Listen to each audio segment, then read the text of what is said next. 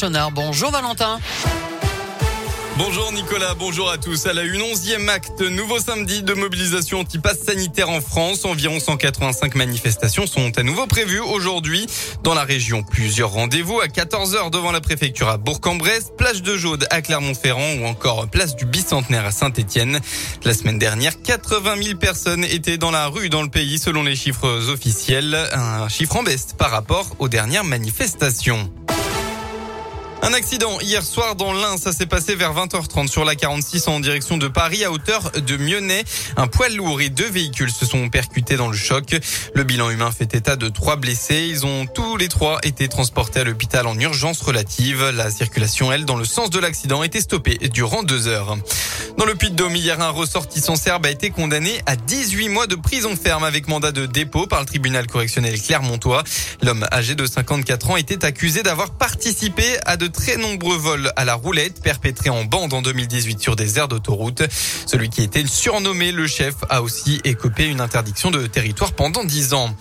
Dans la Loire, un jeune homme de 17 ans gravement brûlé chez lui à Essertine en Donzy à l'est de Feur. Ça s'est passé vers midi 30 hier.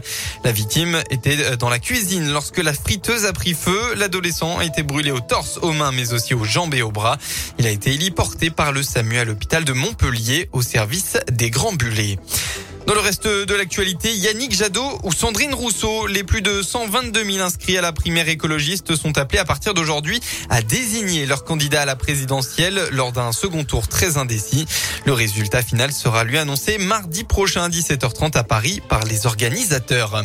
De leur côté, les adhérents des Républicains sont invités à s'exprimer aujourd'hui pour définir la méthode qui sera retenue pour désigner le candidat à l'élection présidentielle. Une primaire ouverte à tous, un congrès réservé aux militants ou encore pas de primaire du tout. Les options divisent dans le parti de droite. On passe au sport du football, huitième journée de Ligue 1. Ça démarre ce soir à 17h avec l'ASSE qui reçoit Nice. Avec trois nuls et quatre défaites, les Stéphanois n'ont toujours pas gagné tandis que Nice est un concurrent au podium. Dans les autres matchs de la soirée, à 19h, Strasbourg accueille Lille. Enfin, à 21h, Montpellier se déplace au PSG et Lyon reçoit Lorient. Dans du côté du foot féminin, enquête là aussi de leur première victoire. Les féminines de saint se déplacent à Dijon tout à l'heure. Ce sera à 16h30.